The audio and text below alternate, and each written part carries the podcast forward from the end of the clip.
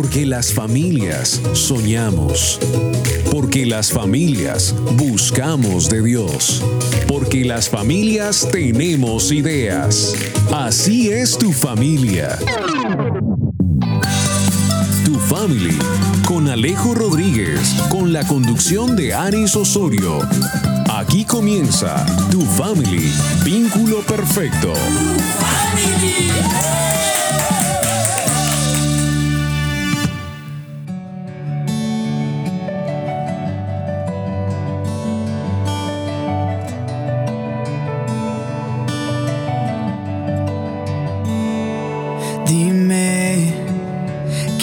escuchar tu voz, hablarme de nuestro amor, cada latido de tu corazón. Dime, secretos del universo,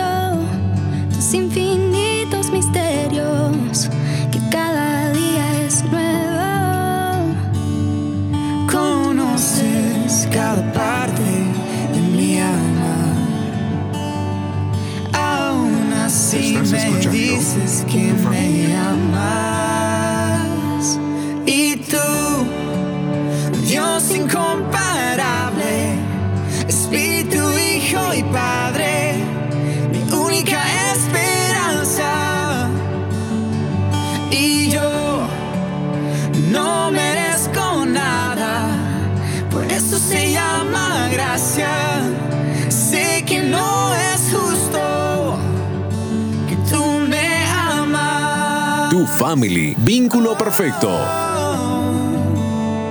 Dime, No hay nada más lindo que empezar una mañana, quizás una tarde o continuar la noche, pero estar en la perfecta comunión con Dios y poderse uno amenizar ese tiempo devocional, de quietud, de comunión con Dios, poderse uno amenizar con este fondo musical en esta oportunidad, Evan Kraft, Gracia Incomparable.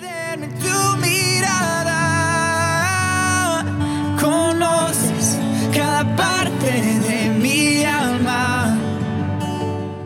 Y eso tampoco lo podemos negar, nos dice Evan Kraft. Dios conoce cada parte de nuestra vida. Con este saludo y con esas palabras les quiero dar la bienvenida a toda la familia de tu family. Vínculo perfecto. mi única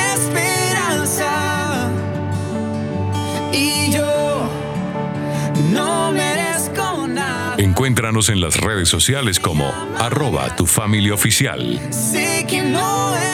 Una vez más, continúo dándole la bienvenida a todos los amigos que se conectan en los diferentes lugares del mundo. Quiero decirles bienvenidos a ellos. Gracias por estar aquí pendientes de este programa porque les quiero contar que durante toda la semana, a pesar de que nos escuchamos cada ocho días, durante toda la semana estoy respondiendo correos, platicando con los oyentes, escuchando conceptos, opiniones, que envíe el programa. Bueno, diferentes pláticas tengo durante la semana con nuestros oyentes que nos conectamos cada ocho días, pero la comunicación es toda la semana. A ellos les quiero dar la bienvenida. A todos les envío un saludo súper, súper, súper especial y decirles bienvenidos ahora a esta su familia, tu family, vínculo perfecto. Dios incomparable, Espíritu, Hijo y Padre. Les quiero contar, les quiero contar que hoy estoy solita. Mi Alejito está malito, está enfermito, está delicado no solamente de, de- de su gargantica, sino de la cabeza. Tiene bastante eh, congestión en su cuerpecito. Le dije Alejito, quédate quietecito, arrunchadito, disfruta el programa, pero no me acompañes porque estás malito. Entonces, pues oramos al Señor para que Él se pueda recuperar pronto, mi Alejito. Él es un ser muy, muy importante para tu familia y vínculo perfecto. Dios lo puso en este programa y bienvenido sea. Y lo importante es que Él se pueda recuperar, que todo eh, lo que tiene afect- afectado su cuerpo, que Dios se glorifique en Él y haga su perfecta voluntad y que siga Alejo amando al Señor como lo viene haciendo hasta el día de hoy. De verdad que le damos gracias a Dios y pienso que es un motivo para agradecerle al Señor, más que pedirle, agradecerle al Señor por su amor infinito y misericordia. Y arrancamos este programa dándole gracias a Él.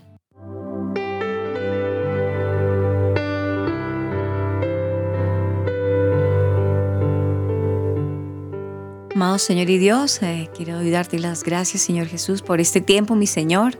Gracias, Señor Jesús, oh Dios, porque nada sucede por casualidad, Señor, porque en cada cosa que nos pasa en nuestra vida es un plan, es un propósito, Señor, y a todo lo que nos sucede, aunque nos cueste decir gracias, Señor, te damos gracias por esto que estamos viviendo, aunque nos parezca incorrecto, aunque nos duela, Señor, aunque no nos parezca el derecho, Señor, te damos gracias, Padre.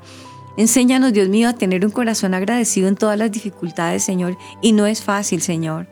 Tenemos la facilidad de decirte gracias con gozo y con alegría cuando todo está bien, Señor. Pero cuando el dolor llega y toca nuestra piel, nuestra carne, Señor, ¿cómo nos cuesta decirte gracias? Pero esa es la ordenanza tuya, mi Señor. Dad gracias a Dios en todo, Padre. Gracias por este tiempo, Señor.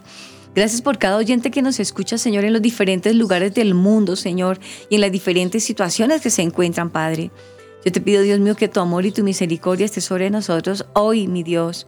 Envía tu bendición, Señor, y tu socorro, Señor, tu pronto auxilio en las diferentes situaciones que estén viviendo, Padre. Te damos gracias y te pido, Padre amado, que este programa sea de bendición, que confronte, Padre Santo, Dios, que nos estrellemos a veces con nuestra propia realidad, Padre, que sea de bendición para nuestras vidas, Padre. Te doy gracias por un programa más, por tu misericordia y por tu voluntad, por tu permiso, por tu gracia, Padre. Gracias, Señor. Muchas gracias, Padre, en el nombre de Jesús. Amén.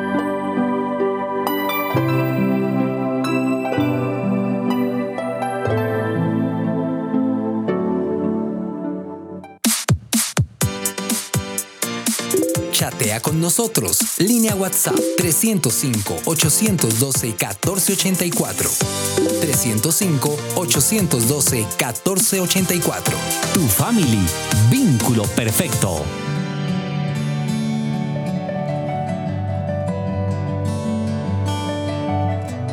Búscanos en tu plataforma de podcast favorita como Tu Family Oficial.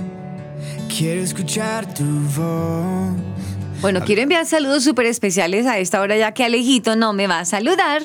Yo sí voy a saludar a todos los oyentes que están conectados con nosotros. Les quiero decir que el Señor los bendiga primero que todo. Quiero enviar saludos súper especiales a uno de nuestros oyentes fieles, que a veces se va por un tiempo, pero que vuelve. Y esta vez diría uno, llegó recargado. Roberto Gutiérrez, un saludo súper especial. A él quiero enviarle saludos acompañados ahora de su hermano Carlos Carlitos, que es el hermano de, Roberto, saludo también especial para él, para su hermanita, la consentida de la familia, la consentida de la casa para ella.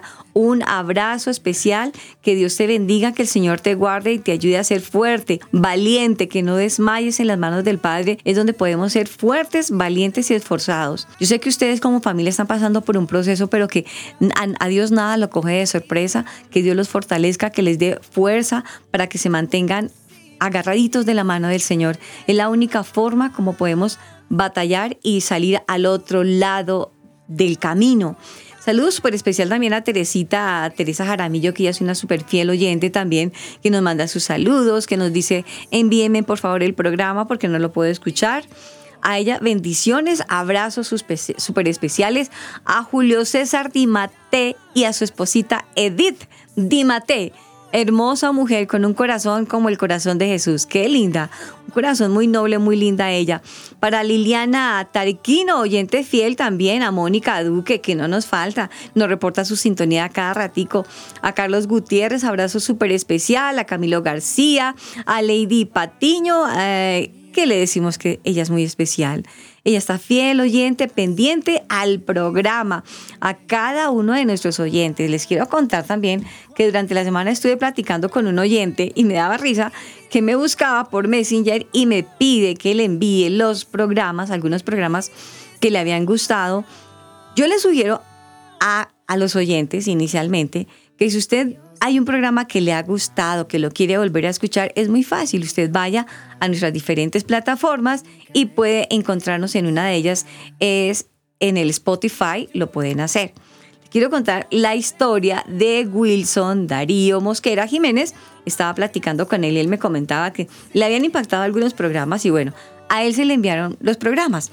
Pero si usted está interesado en conocer más programas, programas pasados, simplemente va a nuestras diferentes plataformas. La que yo sugiero, la que yo recomiendo es ir a Spotify. Si usted tiene preguntas, inquietudes, nos quiere comentar algo de su propia vida, lo puede hacer a través de nuestra línea WhatsApp. 305-812-1484. Línea WhatsApp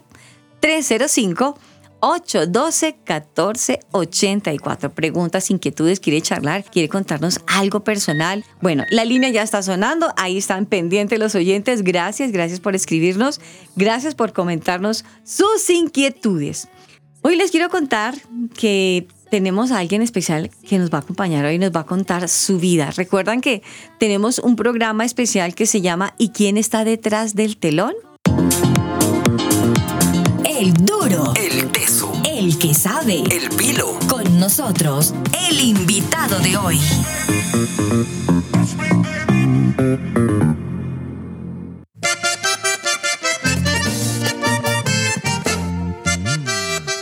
¿Y quién está detrás del telón?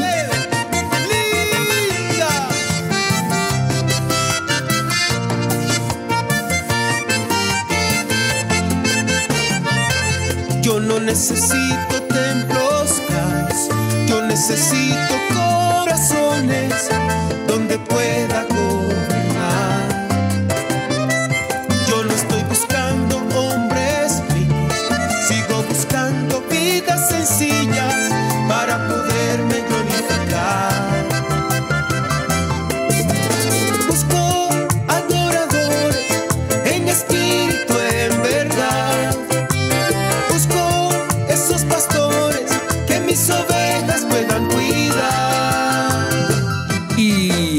está detrás del telón? Sí, señor. Eh, La pregunta es esa. ¿Y quién está detrás del telón hoy? Yo no sé si ustedes se acuerdan, el programa pasado yo les estuve hablando, que estábamos hablando preciso con el pastor invitado, el pastor Jesús Armando Herrera, y yo recomendaba una canción. Yo les dije, estén pendientes, hay una canción que se llama Corazón de Pastor, que es precisamente la que estamos escuchando de fondo, y les dije, estén pendientes porque uno de nuestros próximos invitados será Walter Murillo. Pues ese es nuestro invitado de hoy, Walter Murillo. Les quiero hacer una- un pequeño abrebocas de quién es este personaje con un corazón tan bonito, tan bonito y una voz tan bonita que el Señor le ha, le ha regalado. Walter Murillo es un joven artista que nació Sibirú del departamento del Chocó. Él es admirador de los talentos de la música vallenata, los cuales son su inspiración para componer grandes líricas. Estas líricas son llenas de amor, de fe y un gran mensaje para la humanidad con la gloria de Dios. Pues les cuento que apenas él simplemente era un niño cuando su familia sale hacia Buenaventura y se radica allí en Buenaventura, siendo el puerto un gran lugar para seguir eh, trabajando en esta parte, seguir combinando esa poesía heredada de su abuelo. Hay que hablar que el abuelo, él era el abuelo materno, él era Nicolás Murillo, pero más que yo siga contando la vida de Walter, venga, te damos la bienvenida a Walter. Hola Walter, bienvenido. Buenos días, eh, buen día para toda la familia de Family Vínculo Perfecto. Sí, señor, tu Eh, family, tu, tu family, familia. vínculo perfecto. Eso. Eh, bueno, para mí es, es todo un privilegio y un honor estar aquí contigo compartiendo un poco de mi historia. No, yo le doy gracias a Dios porque les quiero contar a todos nuestros amigos que en una emisora que amo mucho, hay que decirlo con el respeto de las otras emisoras, pero es que ¿qué hacemos? Sino que si uno, si uno no ama la casa, los oyentes nos siguen escribiendo. Eh, en la emisora Tu 95.5, que es donde nace Tu Family, que inicialmente nos ten- teníamos otro nombre, en esta emisora de Tu 95.5, ahí tuvimos una entrevista con Walter Murillo. Y él nos contaba, aparte de su vida, muy bonitos, pero yo quedé con ganas de conocer más. Yo dije, yo sé para dónde me lo voy a llevar, pues para tu family, que es donde hoy está. Y vamos a conocer un poco más de lo que yo pude escuchar en esa entrevista, Walter, y saber, a ver, empecemos de para atrás. ¿Quién está detrás del telón? No hablemos del cantante, hablemos de esa persona, de ese ser humano. ¿Quién es Walter Murillo?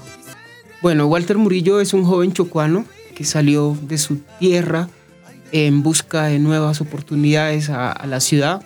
Pasé por Buenaventura, pasé por Cali y ahora estoy aquí en la ciudad de Bogotá. Llevo muchos años radicado aquí, donde intenté estudiar eh, ingeniería de sistema, pero el amor a la música me, me ganó, me ganó la, la partida con la carrera eh, ingeniería- de ingeniería.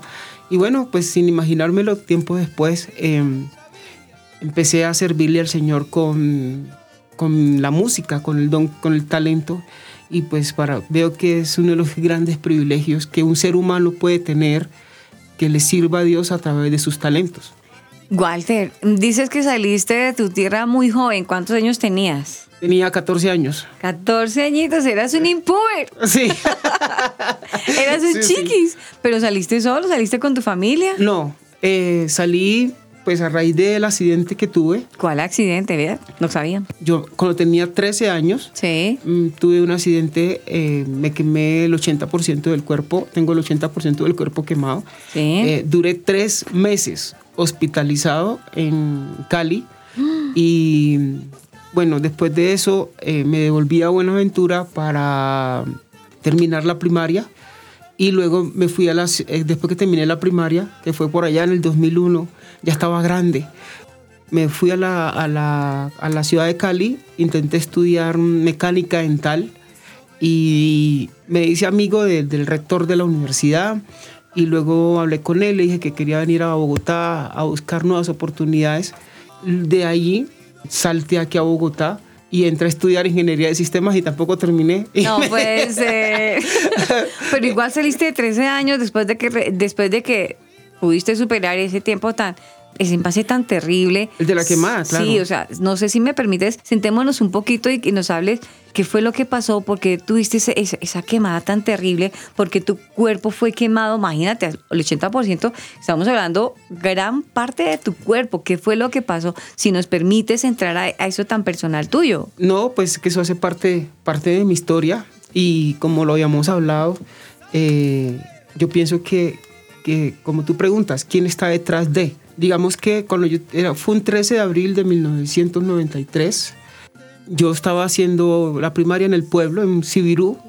Ese 9 de abril, perdón, corrijo, yo estaba a las 6 de la mañana, iba a hacer un tinto en la cocina para irme a estudiar y en el pueblo siempre acostumbraban que a las 9 de la mañana a los estudiantes les daban permiso para ir a desayunar a las casas. Ah, ok, ok, ¿sí? ajá. La abuela, la mamá de mi mamá, Sí. me dijo, vaya, hágase un tinto y a las 9 yo vengo, viene y yo le guardo el desayuno. Entonces cuando yo fui a hacer el tinto, pues al echarle petróleo a la lámpara, porque ellas se alumbraban con lámpara, Ajá. sí, se fue la mecha adentro.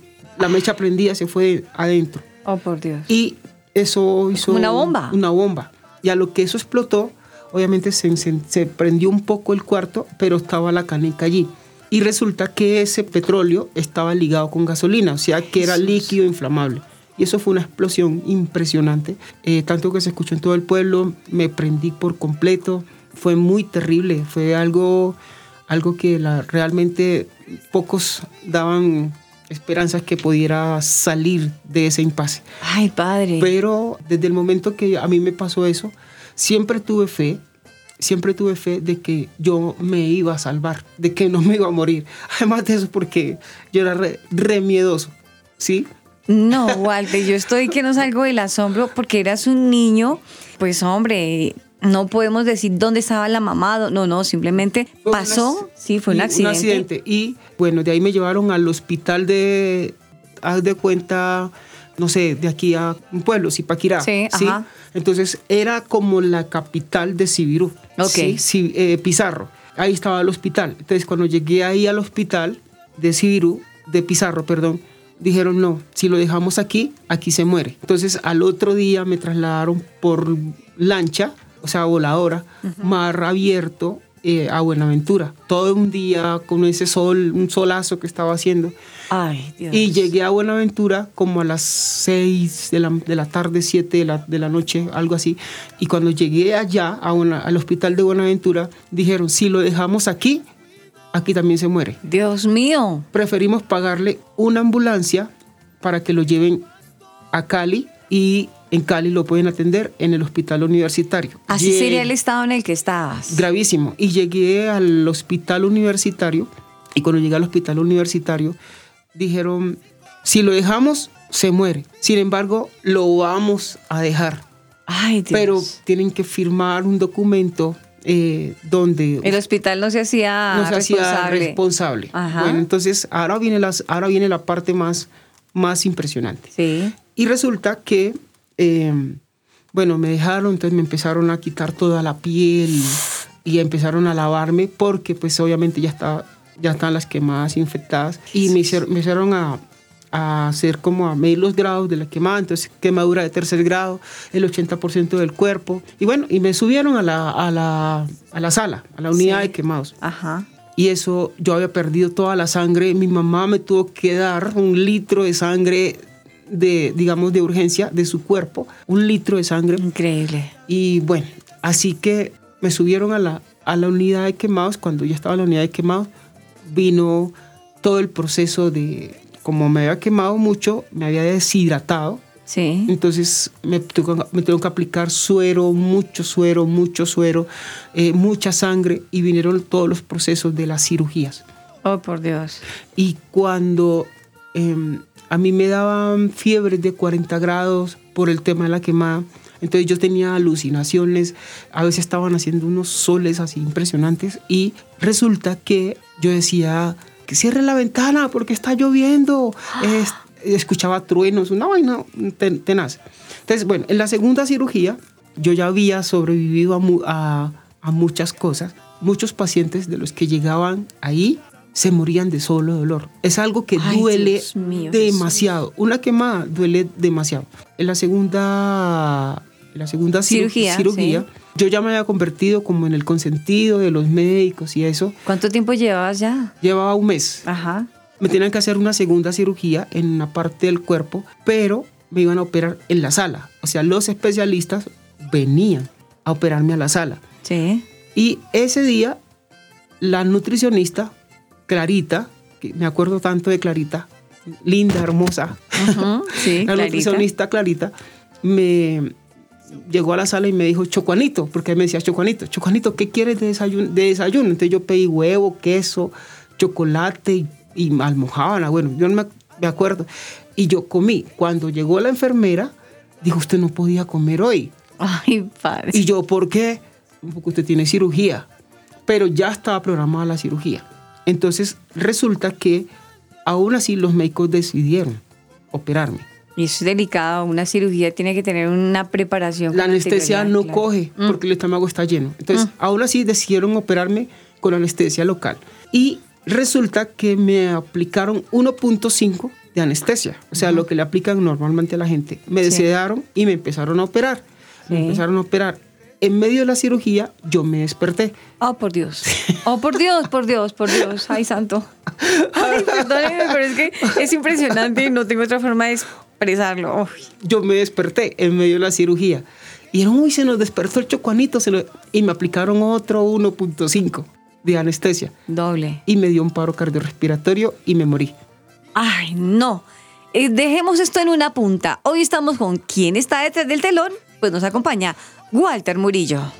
Y Vicky Gaviria en Bogotá. ¿Y quién está detrás del telón? Chatea con nosotros. Línea WhatsApp 305-812-1484. 305-812-1484. Tu family, vínculo perfecto.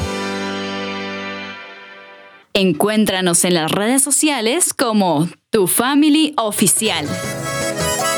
Hermano Walter Murillo, acompáñeme a enviarle este mensaje al mundo. Claro que sí, mi hermano, porque Cristo viene pronto. Aris Osorio es Tu Family. Si el hombre buscara a Dios, no existirían tantas que Continuamos en Tu Family Vínculo Perfecto. Hoy nuestro invitado, quien está detrás del telón, Walter Murillo, nos está contando algo que de verdad que nos dejó en una punta peligrosa. A la edad de 13 años, Walter Murillo sufrió una quemada terrible, terrible. Estamos hablando de que todo su cuerpecito, el 80% de su cuerpo, eso sucedió el 9 de abril, quedó completamente quemado. Duró en el hospital, vamos en un punto de donde lleva un mes, le decían el, chocuanito, ¿no? El chocuanito. El chocuanito hospitalizado, resulta que él tiene una cirugía y la nutricionista le dio bastante comida y sin embargo la cirugía ya estaba programada y hicieron la cirugía. Le colocaron su anestesia normal, pero en medio de la cirugía el chocuanito se despertó. Los médicos se asustaron muchísimo y le colocaron nuevamente anestesia, 1.5 de anestesia. Y esa sobredosis de anestesia hizo que el chocuanito se muriera. ¿Y qué pasó, Walter? Bueno, entonces después de me aplicaron eso, me dio el paro cardiorrespiratorio y resulta que me dieron reanimación y nada, el hombre decía, uy, se nos murió el chocuanito, se nos murió el chocuanito. Entonces llamaron a la morgue para que me le a recoger. Está que no te lo puedo creer. Sí, en serio. No te lo puedo creer. ¿Qué pasó? Y entonces ya me recogieron y me llevaban a meterme al... A una nevera, son neveras. A la nevera. sí. O sea, con mi mamá vinera, porque mi mamá subía cada ocho días a visitarme, entregarme. Oye, pero no te hicieron ni reanimación ni nada Me ya. hicieron, me- ellos cuentan que me hicieron reanimación, pero, Eso yo no salgo de la sombría pero, pero nada. Cuando el camillero, el que lleva a las personas, él montó, creo que la historia sobre la, El cuerpo. sobre mi cuerpo. Cuando me iba a meter a la nevera, ahí abrí los ojos. No. Dios mío. Y él dijo, este man está vivo. O sea, me iban a congelar vivo. Santo Dios. ¿Sí me entiendes? Bueno, Sí. entonces, después de eso, me subieron, me terminaron de operar, duré tres días sedado. Eh, cuando me desperté, me contaron toda la historia y todo el cuento. Yo cumplí años hospitalizado, cumplí los 14. Los médicos me celebraron los cumpleaños, se- esos se encariñaron conmigo de una manera impresionante. Sí. Venían, se vinieron todos los especialistas, entre esas mi Clarita, mi nutricionista, sí, ella Sí. me quería muchísimo. Y cuando mi mamá subió a- de Buenaventura a Cali a visitarme, a mi mamá le dijeron, la sentaron, le dijeron, vea doña, este muchacho se murió. Se murió. Pero él está vivo por una razón. Gloria a Dios. Entonces le dijeron a mi mamá, en sus manos lo vamos a poner. Si usted lo estudia, este muchacho puede ser un gran hombre en el país, en el mundo. Pero si usted, pero si usted no le da estudio, puede ser lo peor que puede tener este mundo. Pero está vivo para algo. Está vivo para algo. Y mamá se quedó así asombrada. Y bueno, ya después de eso, los procesos de cirugía fueron más, no fueron tan complejos. Podríamos decir que tú eres un milagro de Dios. Yo soy un milagro, un milagro de Dios caminante. Los procesos de, los procesos de cirugía no fueron tan complejos. Ya no me daba fiebre tan alta. Me daban como salida a los... Hay un, en, el, en el hospital hay como un, un piso, creo que es el piso 5, donde llevan a los, donde llevan a los, a, a los enfermos para que se recreen, para que se distraigan, para que se tengan un poco de dispersión. Y ya me subían allá. Y duré, el cuento es que duré tres meses hospitalizado. Tanto, tanto pasó que los médicos ya no me querían dejar ir. No. Se encariñaron mucho Se de encariñaron. del chocuanito. Entonces le dijeron a mi mamá, déjelo. Nosotros lo estudiamos, nosotros le ponemos todo. Déjenos, no se lo lleve. Para saber cuál era el misterio. Primero, porque resucitaste. Sí, Segundo, porque esa recuperación tan, tan extraordinaria que empezaste a tener después de tu muerte. sí, claro, claro, porque después de, después de eso, después de eso, ya, como te digo, los procesos de cirugía no fueron tan complejos. Listo, salí del hospital. Entonces, bueno, los la me acuerdo tanto que Lucy, la enfermera, ese día lloró, eso me abrazaba y me decía, cuídese mucho y no sé qué. Bueno, salí, llegué a la casa y me dije, "Y mamá, yo quiero estudiar. Y mamá que no, todavía no, que porque todavía no puedes estudiar, que toca esperar. Me tocó esperar un año en la casa Oh, tomando vitamina y comiendo. No podía llevar sol, no podía nada, o sea, que es súper delicado. Sin embargo, yo como a los tres meses me metí a jugar fútbol y a mí me pegaban unas patadas y eso me pelaban las piernas. Ouch. Y mamá me daba unas pelas por eso. porque era tu piel nueva. Sí, claro. Claro. Y bueno, y así me tocaba, así me tocó ir al colegio. También me tocó ir al colegio a la escuela del barrio. Mi segundo proceso de recuperación, después de la quemada, vino un proceso de recuperación muy tenaz, porque yo me iba, como yo tengo injerto en las piernas, Sí. entonces yo me iba a quedar encogido.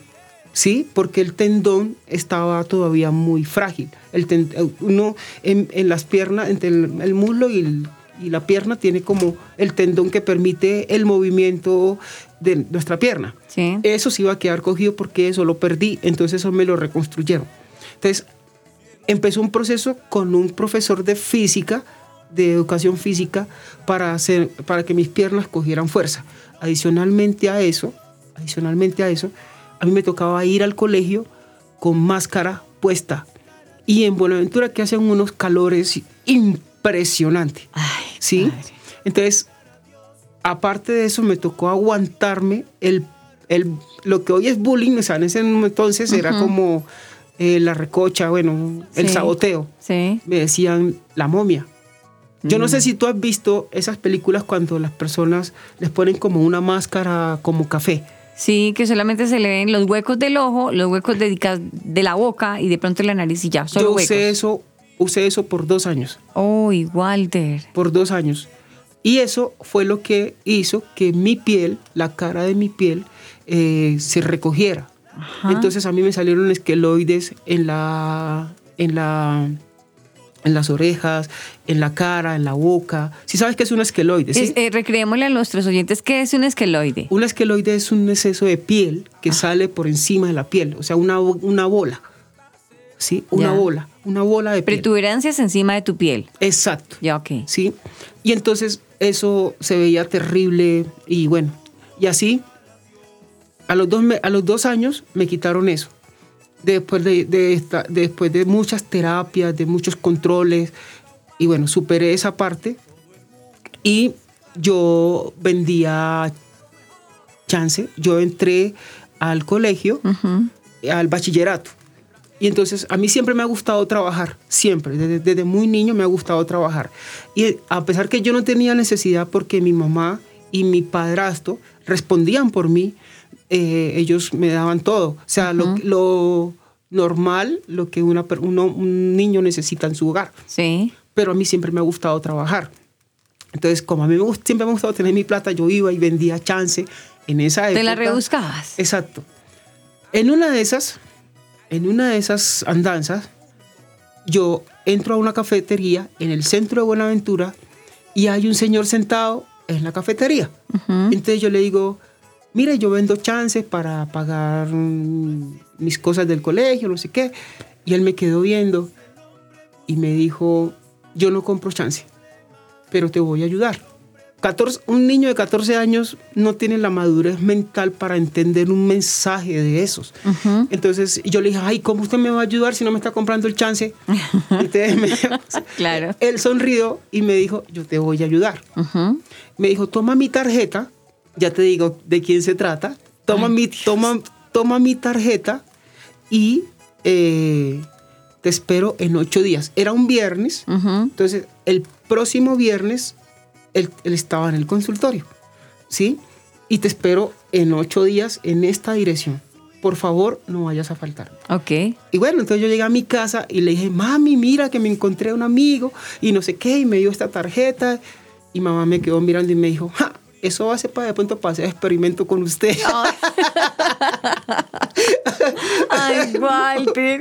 Y entonces- No, pues qué palabras de aliento y de ánimo. No, mi es que mi mamá es súper celosa conmigo. Claro. Re celosa. O sea, ella es súper celosa. Y entonces, ¿Qué tal? y entonces... eh, Diría tu mamá, como no hicieron los experimentos en, la- en- en el hospital, ahora este doctor va a querer hacer conmigo. Bueno, pues lo que hay entonces, y entonces mi querida Aris, resulta, y queridos oyentes, resulta que yo no fui ese día, porque yo le, yo le dije, de verdad, de pronto sí van a hacer experimento conmigo, dije yo así, pensé. Entonces, yo no fui ese día, ese viernes, pero al siguiente viernes me encontré a la persona.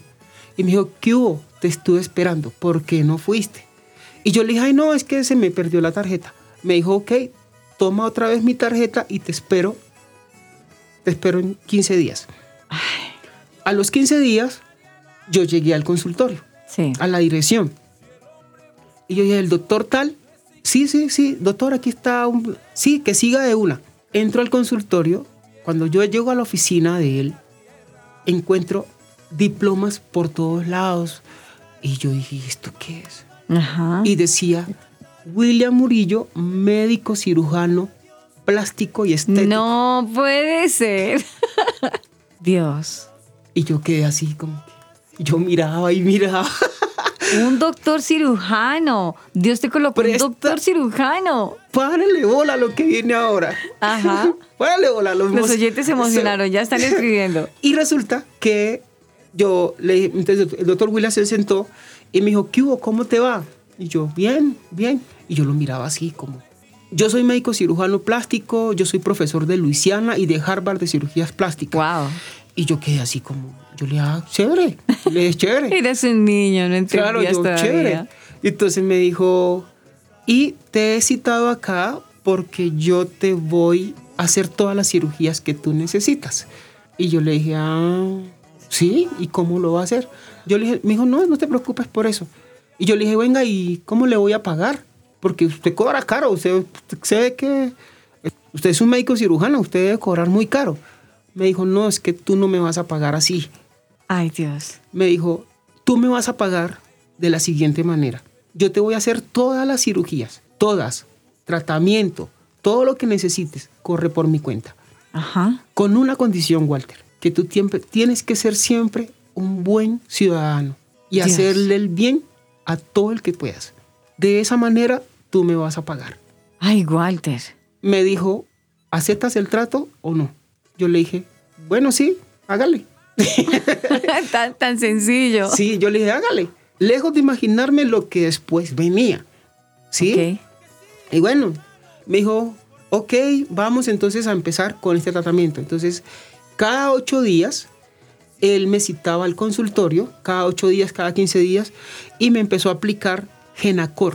Ah, el Genacor es para secar las, secar las, eh, los esqueloides. Ah, ok. Entonces, Las primero... protuberancias que tenías en tu carita. Y eso duele muchísimo. Ajá. porque yo quedaba con la cara así inflamada, dormida. Y bueno, después de eso me dijo, listo, vamos con la primera cirugía. Y yo, con la primera cirugía. Y doctor, ¿y la clínica? Dijo, no te preocupes, ya lo hablamos. Yo pago la clínica, pago la enfermera, yo pago todo. Ven, hago un paréntesis. ¿Qué decía tu mamá de esta vaca loca en la que te metiste? Yo estoy aterrada. Les quiero contar a nuestros amigos oyentes que acaban de llegar y dicen, ¿de qué están hablando? De algo tremendo, pero ¿de quién están hablando? ¿Recuerdan nuestro programa? ¿Quién está detrás del telón? Hoy nos acompaña Walter Murillo y nos está contando una historia fantástica. Walter es un hombre que lo tiene con un propósito hasta el día de hoy y ahora estoy entendiendo lo que nos contaste en la entrevista que tuvimos en, en- en tu 95.5, ahora lo que nos estás contando, de verdad que Dios tiene un plan maravilloso contigo. ¿Y qué más pasó, Walter? Bueno, y entonces llegó la primera cirugía y mi mamá, entonces el doctor William me operó en Cali, en Cali. Entonces él me dio, yo vivía en Buenaventura y él me citó a Cali y me dijo, mira, esta es la plata para el transporte, Wow. para que vengas con tu mamá y te espero tal día en tal parte. Él me operó, creo que fue en la clínica El Trébol, el Trébol, por la nueva base. Ok. Ahí me hizo, la, me hizo la primera cirugía. Y eso, después que me operó, me dijo, mira, ella es la enfermera que va a estar pendiente de ti. No te preocupes, yo ya la pagué. O sea, el doctor William corrió con todo. Bueno, así me hizo, no sé, unas cuatro, cinco cirugías reconstructivas. Wow. Y eso mejoró mucho mi rostro. Tu aspecto. Mu- muchísimo mi aspecto. No solamente eso, sino que después de eso nosotros somos William para mí, el doctor William Murillo, el médico cirujano, es un amigo del alma. Yo lo quiero, lo adoro. No es para más. Es como mi hermano. Yo con él, él se mantiene muy ocupado, pero cuando hablamos, hablamos, y él hablamos muy bien, hablamos mucho. Y, y bueno, después de eso, después de eso, obviamente, después que terminé todo el, el proceso de la cirugía y de recuperación y eso, arranqué mi tema de la música. Ujú. Y eh, entré a la universidad a estudiar, eh, como te contaba, entré a estudiar mecánica dental. Sí. entré a estudiar mecánica dental y ahí pasé a estudiar aquí a Bogotá, eh, pasé a estudiar ingeniería de sistema. Llegando aquí a Bogotá, en Cali era un poquito vago. No, sí, o ¿Cuántos sea, años tenías ya? Ya pasamos de 14 años, ya han pasado un tiempo. ya estaba como sobre los, ya había, termi- ya había terminado el bachillerato, ¿Eh? estaba en la universidad, ya había pasado por el proceso de recuperación de las cirugías, tenía por ahí unos 22 años. Ok.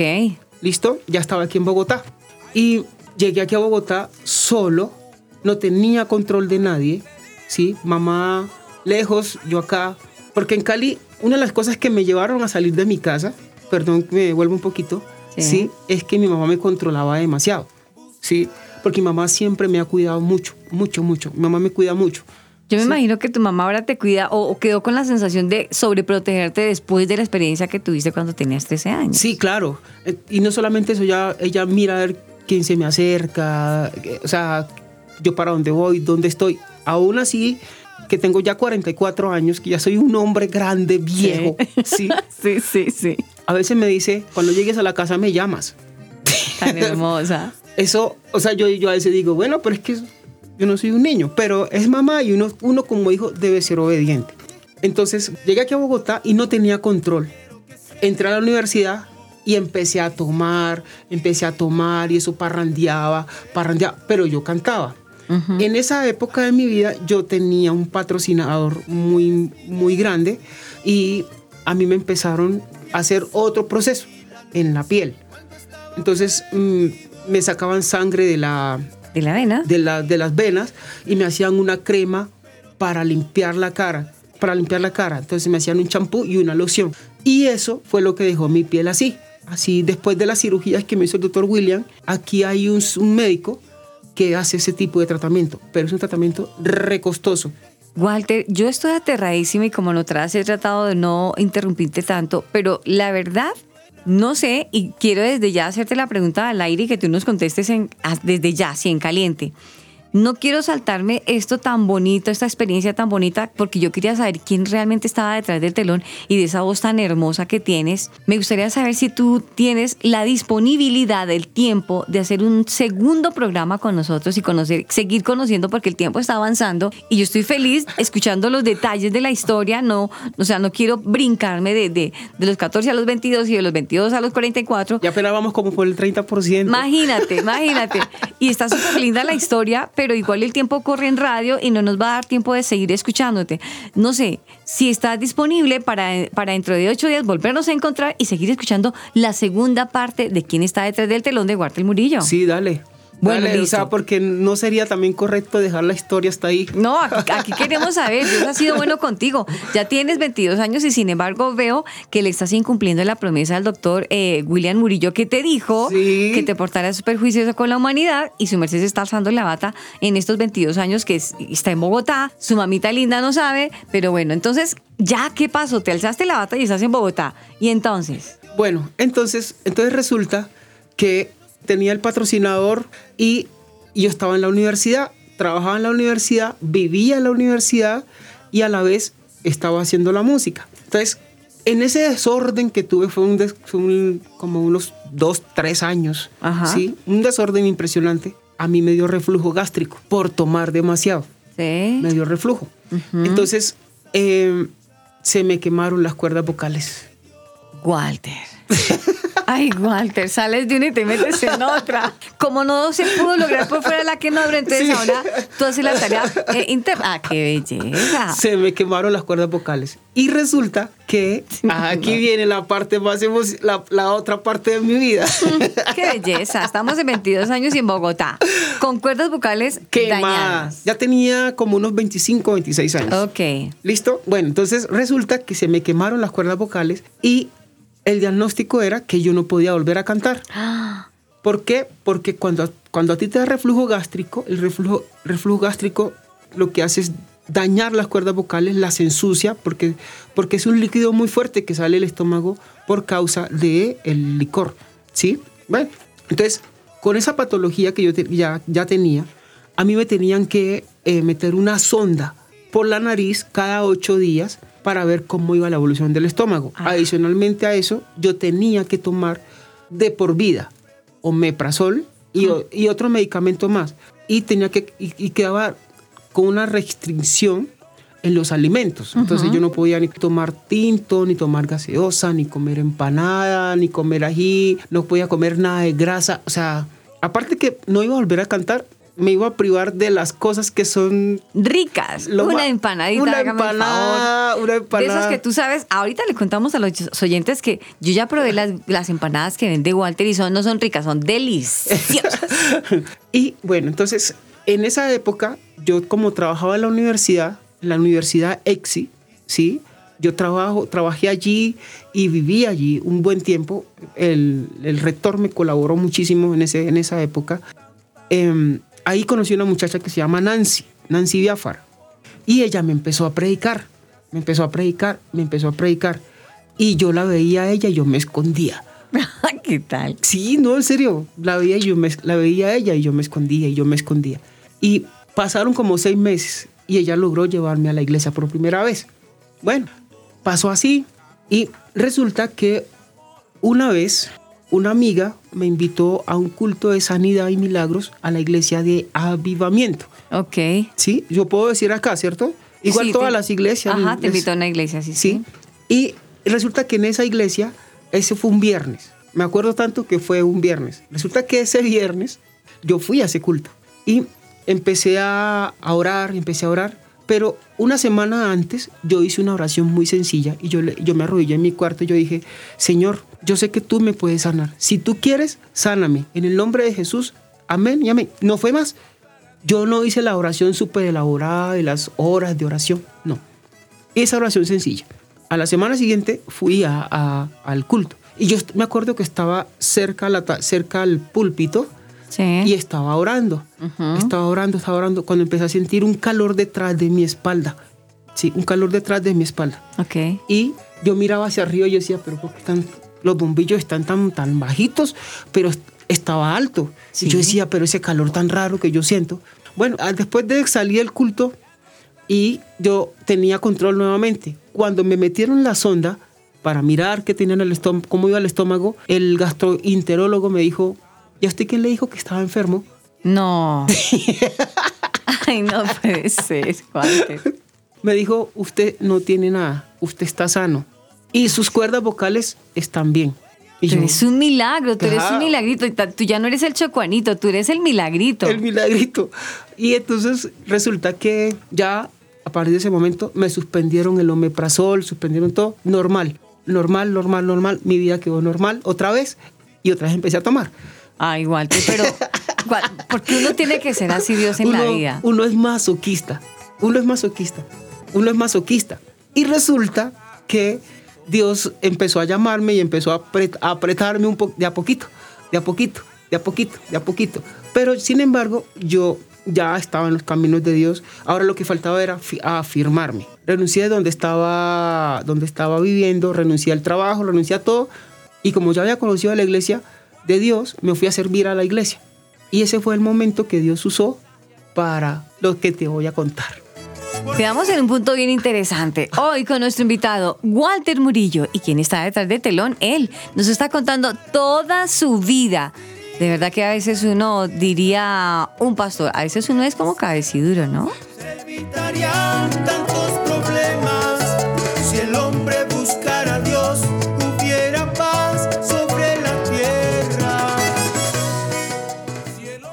Estás escuchando Tu Family. Vínculo perfecto. Chatea con nosotros. Línea WhatsApp 305-812-1484. 305-812-1484. Tu family. Vínculo perfecto.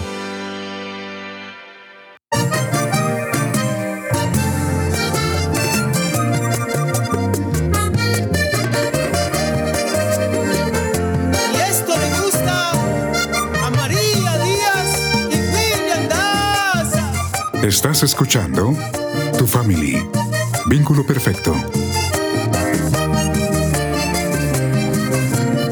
Mis hijos deben de crecer conmigo.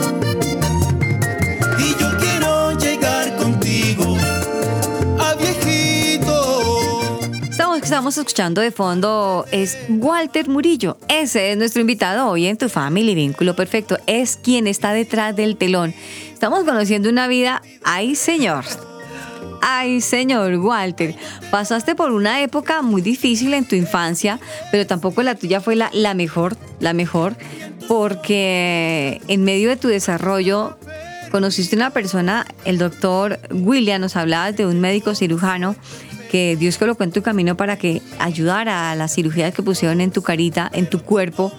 Sin embargo, en el camino ah, conociste a Jesús a través de una, una gran mujer.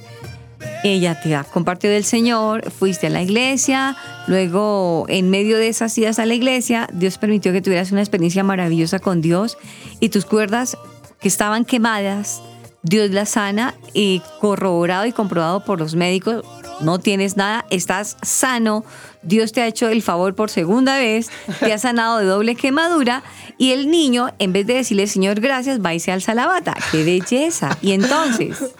Bueno, entonces ya renuncio a, como a la universidad y todo y me voy a, la iglesia a servir.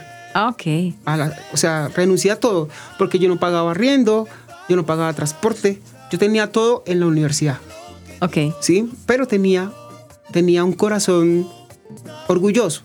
Sí, obviamente uno se llena de orgullo, se llena de cosas y para servirle a Dios no tenemos que tener un corazón sano, un corazón limpio y un corazón humilde.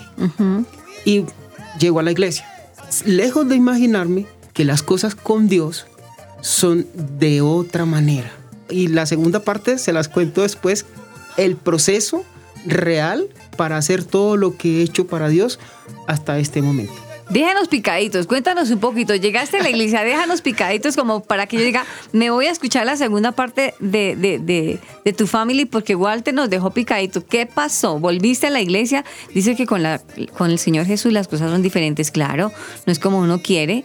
Eh, no puede pretender manipular a Dios, sino es uno dejarse moldear en las manos de Dios, que es diferente, y a veces duele pasar por las manos del Señor Jesús siendo moldeado. Por algo dice la palabra de que Él es el alfarero y nosotros somos el barro y que Él nos puede desbaratar y armar como Él quiere. Y yo, yo soy testigo de eso, porque a mí Dios me desbarató muchas veces, me desbarató, me desbarató planes, me desbarató sueños, me desbarató muchas cosas para Él moldearme como tenía que ser. Y, y, y una de las cosas por las que te voy a adelantar, por las que yo pasé en medio de los procesos fue que a mí me tocó dormir una vez. Una vez me tocó dormir en un baño, porque no tenía dónde quedarme. Ahí se las dejo. No, terrible. Es bueno, interesante lo que tú nos vas a contar de aquí para allá, porque les voy a dar un adelantico. Me decía, antes de irnos al corte, me decía, Aris, es que yo vivía hasta en la calle. Esa parte no la conocemos. Quiero que nos cuente ahorita, en el segundo programa de tu family, qué fue lo que pasó, porque tuviste que vivir en la calle ahora, porque tuviste que amanecer durmiendo en un baño, cosas difíciles que tuviste que afrontar, pero entendemos que era el proceso, el moldeamiento donde Dios te estaba pasando y hay que decirlos, que cuando Dios nos tiene con un propósito, somos, somos su materia prima y esta materia prima no se agota. si nosotros no vamos a permitir que Dios nos forme o si Él tiene un proceso y un final con nosotros, pasarán cosas difíciles quizás por, ser tan voluntariosos, por querer meter nosotros la ayuda. Venga, Señor, yo le ayudo, mejor es por acá, no por donde tú dices. Ahí es donde tenemos que ser molidos por el molino de Dios. Y recuerden que yo a ustedes hace ocho días les recomendaba un libro y ahí es donde uno tiene que ser cincelados por la mano del maestro. Cuando Dios tiene un plan, es simplemente el plan de Dios que se cumple, así no nos guste y así nos duela, como en el caso de Walter, que ha sido pasado por dentro y por fuera su carne ha sido tocada y sin embargo humanamente nosotros tenemos muchas veces la actitud de resistirnos, de ser voluntariosos, decía él, de ser orgullosos, pero los planes que Dios tiene para con nosotros son perfectos, no son pensamientos de mal, aunque nos duela. Quizás usted está pasando por una enfermedad muy difícil, pero tú eres la materia prima y Dios tiene un proyecto con tu vida, simplemente Señor, Dale gracias aunque nos duela. Dale gracias porque detrás de este dolor hay un propósito divino, aunque no lo entendamos en este momento. Después, como lo está haciendo ahora Walter Murillo contándonos de su vida, después vamos a entender cuál fue ese plan y ese proyecto que todavía no ha terminado. Amigo, yo creo que vamos a quedar en una puntica muy importante. Walter nos está diciendo que, bueno, pasó una noche en el baño. En un Ah, baño. En un baño. En un baño. Porque la- realmente, mm, después de tenerlo todo, porque como te digo, en la universidad yo no pagaba arriendo, tenía un buen, muy buen sueldo, pero como todo me lo malgasté, nunca ahorré, entonces Dios tenía que enseñarme realmente el valor del orden. ¿sí? de ser ordenado, de ser un buen administrador de lo que Él pone en nuestras manos. Y nunca me imaginé que yo iba a pasar una noche sentado en un baño porque no tenía dónde quedarme. De verdad, de verdad, fue un, o sea, fue un tiempo, un tiempo muy, muy tenaz. Pero esa noche, esa noche a mí me sirvió para hacer muchas cosas de las que hoy estoy aplicando en mi vida. Dios es sabio en su palabra. Romanos 8, 28 dice la palabra del Señor. Que a los que aman a Dios, todas las cosas les ayudan a bien conforme al propósito que son llamados. Así de sencillo. No quería decirlo yo, sino quería que lo dijera Walter, porque él sí que está cumpliendo eh, el plan perfecto y la voluntad de Dios. Amigos, yo los dejo picaditos y quedamos en punta. Si Dios Padre lo permite, nos vamos a encontrar en el próximo programa hablando de la segunda parte de la vida de Walter Murillo, porque es él quien está hoy detrás del telón. Si Dios lo permite, ojalá, no les prometo nada, que ojalá Alejito ya esté recuperado, nos acompañe y pues hombre, que Walter Seguro prepárate porque Alejo te irá a preguntar cositas, preguntas, eh, lo pondremos al tanto de esta historia y usted amigo oyente lo invito para que esté pendiente de la segunda parte de Walter Murillo, invitado especial en tu family Vínculo Perfecto. ¿Y quién está detrás del telón? Estuvo con ustedes Aris Osorio y si Dios lo permite estará dentro de ocho días Alejo y Aris Osorio. Un abrazo para todos, nos encontramos en tu family Vínculo Perfecto y conociendo la segunda parte de Walter Murillo. Es él quien está detrás del telón. Nos vemos hasta la próxima, chao.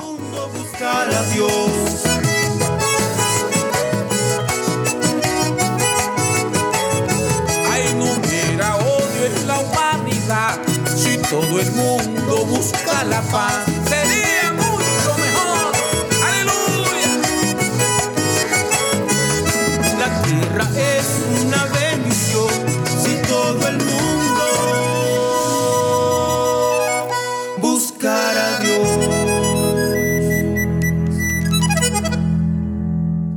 Es una producción de Crear Sonido Estudios.